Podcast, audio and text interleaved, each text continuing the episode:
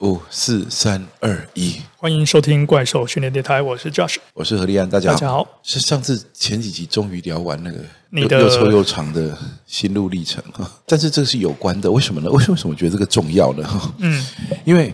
当然，本来哈，我回国的时候，其实我最喜欢就是竞技运动嘛，然后所以呢，就就搞了很多什么选手怎么样训练啊。其实主要是根据我背景里面成长过程，见识到太多哈，这个土法炼钢哈，包括我自己，包括我朋友们哈，那在不同的项目都有这种情形。所以呢，我就说，其实让运动训练科学化哈，那是是是很重要的第一步。当时完全没有想到一个问题，嘿，什么样子的问题？就是老化的议题。OK，当时这个议题不在我的思考版图里面。哎，对，其实你这块应该有很大的转变。从最开始的专项选手，想要在专项上面得到有一个更大的发挥，然后一直到现在是针对一些抗老化的面向去进行。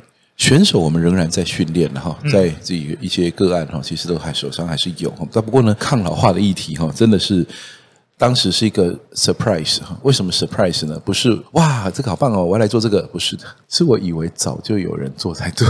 OK，可是现在看起来，我们国家提到了长照，比较是从已经发生问题，然后如何去做照护这件事情下手。这感觉就是我笃定你一定会生病，我现在赶快研发怎样子帮你做医疗。长照的这个基本概念哈，就认为说那个退化是不可逆的。虽然我们没有说退化是完全可逆。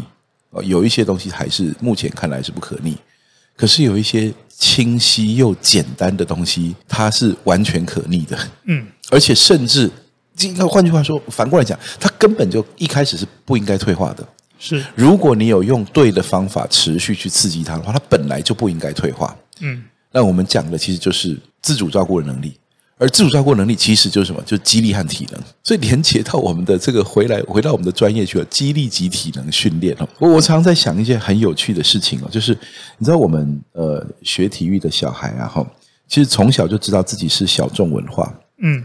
那即便是现在，就像有些大型的比赛哈，就是有人很关心哈，然后呢，哇，全国一起看转播哈。过两天之后，大家大家就去又 focus 回自己的人生了哈。所以呢，体育生呢，哈，从小就运动员，从小知道自己是小众文化。为什么这样子？你你从小到大，你常常会请那种老师不太理解的假，或者说我要去选拔，选拔什么东西啊？不专心读书哈，现在又快要期中考了，好，你为为什么你要再花时间在这个东西上面？哦，对。用心不专的话，一事无成，这样子。所以你从小就会知道说呢，你是小众文化。你说好，可是呢，现在有体育班呢？你看体育班在整个学校里面是不是一撮小众？是，是不是一个大家觉得说啊，你们就是特别待遇、特别规格，或者就是说，反正呢，你们就是呃不读书的那一群这样子。那所以你会发现说，你的生活步调跟整个台湾成长社会是很不一样。所以小众文化是我从小到大学体育的一个呃很深切的感觉哈。那不过呢，这个非常非常有趣的是说呢，当国家面临重大社会议题的时候，这些拥抱小众文化长大的人，突然之间赫然领悟，发现解决问题的关键技术居然在我们手上。这是一个莫名其妙的事情。我们并不是从小到大就准备好要面对这件事情。从小到大，其实我们只是在那追求刺激、快感、挑战自我，然后呢，对于那种一瞬间的胜负，感觉无比着迷。然后没有了，我们在升学的系统里面非常的不相容。然后我们呢，如果说要要你希望同时保有升学系统里面的进度，那同时又有选手生涯的一个维持的话，其实你要花两倍力气。对不对？就是基本上来说，没有市场没有帮你准备好一个既有的这种发展空间啊。那当然，我们本来也不需要别人帮我们过度规划。我只是讲说我们是小众，但是呢，在长大了这一刻，突然间发现了这个社会，我觉得本来也不是那么关心 这个社会上那么多的议题。我们的每个人呢都关心自己的议题，所以我们就关心竞技运动。结果回过头去看呢，去理解稍微理解一下老化的问题，你真的稍微讲一堆数据，会让你不寒而栗。我这边也可以分享几个数据。来，好，第一个就是说，根据国家卫生研究院的一个统计，五年后台湾人口会有超过百分之二十是六十五岁以上的长者。其实从我们角度来讲，六十五岁好像不一定要被当成长者。对对对对。不过呢，你知道哈，那个五个里面就有一个六十五岁以上哈。嗯。我觉得那那个虽然说他说的是五年后哦，那五年后那个 scale 指的是全台湾了。对，你在台北市看看街头，你觉得其实现在就已经是这样了。哦，好，有些人说你去搭捷运，去搭公车，然后呢，你去这个咖啡厅坐下来，你看有功夫在上班时间坐在咖啡厅里面的人，他的年纪大概是多大？你会知道说，其实高龄化社会不用管那个数字怎么发展，它就早就出现在你眼前，早就出现在你身边了。然后我们还有另一个数据是这样子哦，就是说。呃，我们来看抚养比好了。假设说我们现在二零二一年嘛，我们推算一下到二零三零年好了，我们的抚养比是五十四点六。抚养比的部分呢，就是说它有分扶幼比跟扶老比。嗯啊，对，你会所谓的十五到六十四岁这个定义为青壮年这里的人，要分别去抚养你的年长跟年幼的比例是怎样。然后呢，其实这样子来算的话，如果我们把扶幼比扣掉的话，在二零三年它。平均二点七名青壮年就要抚养一个老人，对对，对，没错。然后如果往前拉到两千年好了，对，其实是八点一名的青壮年抚养一名老人。Oh my god！对，所以其实我说，其实高龄化社会的那个数据，你随便拉一条出来看都会吓死人。嗯，意思就是说，你刚说二零呃一零年，就十年前、二十年前，我刚刚讲，总之对两千年。OK，好，我们对数字这样乱七八糟的，听众朋友们包含一下哈，你就知道很恐怖就对了。意思就是说呢，我们从八个年轻人养一个老人，已经在这过去这二十年间变成两个养一个，所以八个养一个跟两个养一个那个负担的差别是相对。有一点像是你深蹲本来蹲一百哈，现在要蹲四百。而且而且这个部分哦，我们还先不考虑到所谓的通膨指数一些相关的。Oh my god！嗯，有可能在十年前、二十年前，你收入一个月收入五万块，跟十年之后一个月收入五万块是不一样的。两万多的人差不多。对对对，那是不一样的概念。对对，这的确是非常有可能，因为那个全球这个 QE 哈大印钞哈，那其实现在现在钱变小了，是大家每天有感的事情哈。那我说这种事情，当然我会讲一句话哈，我想可可能会得罪人，可是大家也不要再每天在那边哦，这个政府无能，总统下台哈，这样子，其实是大家一起在全世界的国家都在面对一样的事情，没有为任何候选人开脱，没有为任何特定政治人物开脱，就是但是不要把问题看太小了，觉得说就是谁该负责哈，其实呢，每一个人你都在这条船上哈，你都。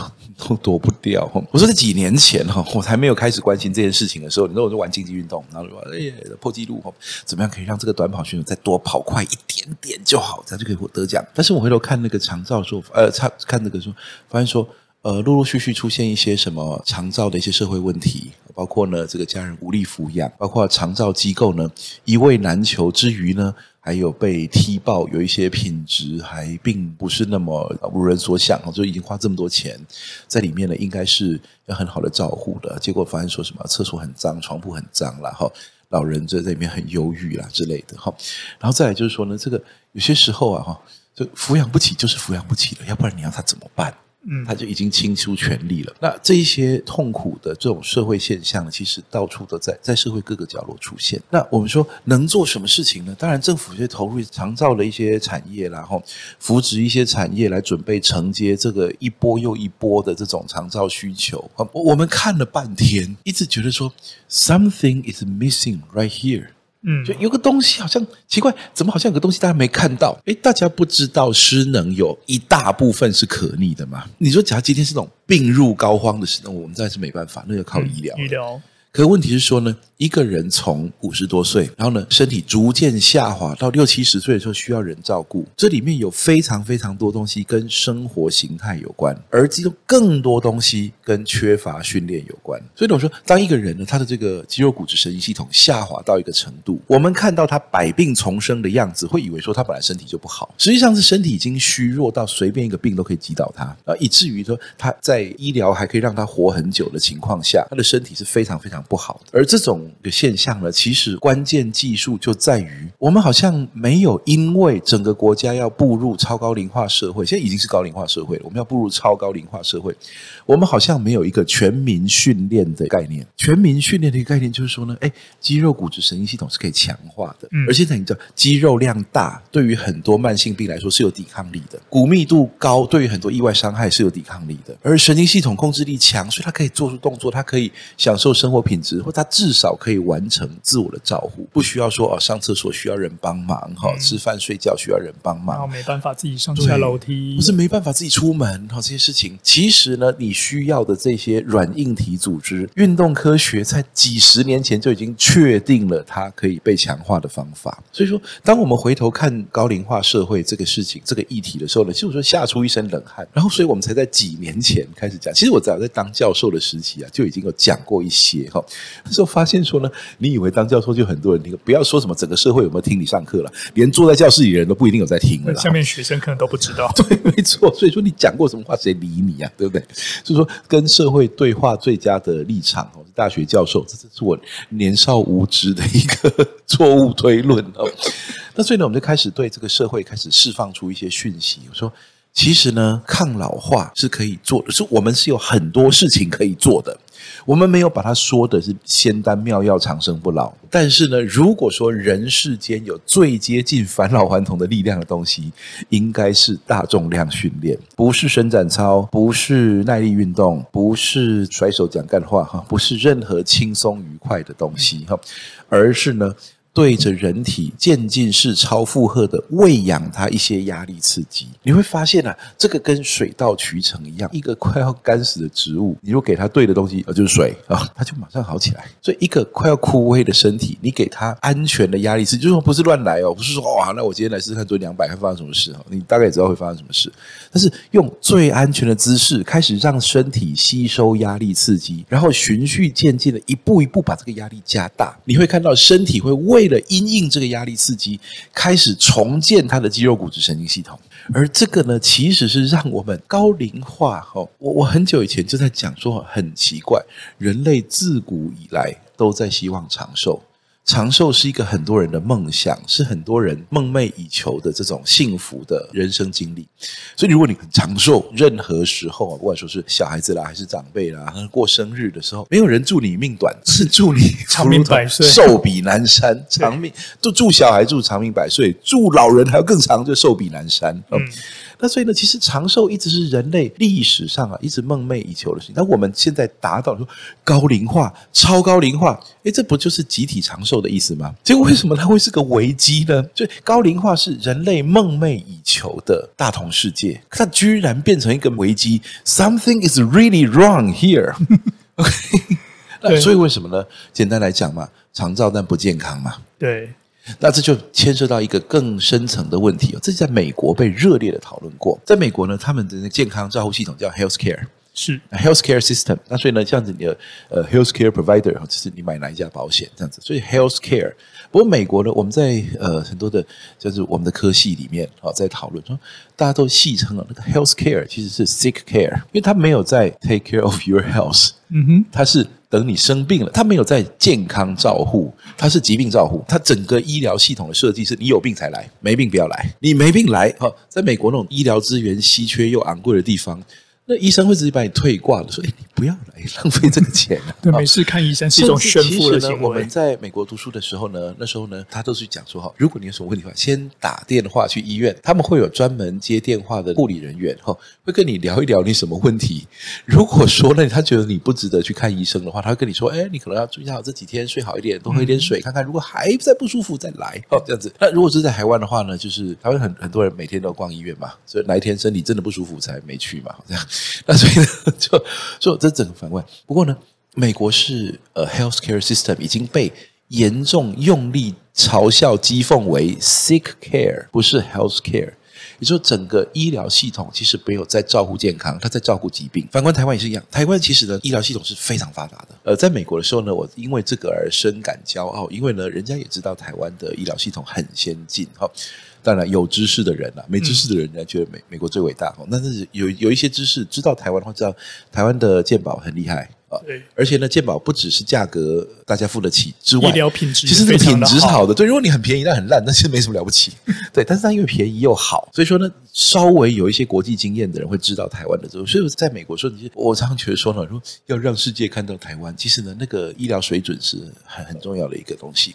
不过呢，台湾一样，就是 healthcare system，它其实一整个都是 sick care system，它在 care 的是你的 sickness，它 care 的是你的这种疾病。所以说，基本上来说了哈，就是你爱逛医医院，但是呢，它也就是针对疾病的部分在处理。对，那所以呢，说我们说一个健康的生活形态，如何的积极的提高身体能力，提高身体素质，去面对注定会很漫长的一生，这其实非常重要的议题。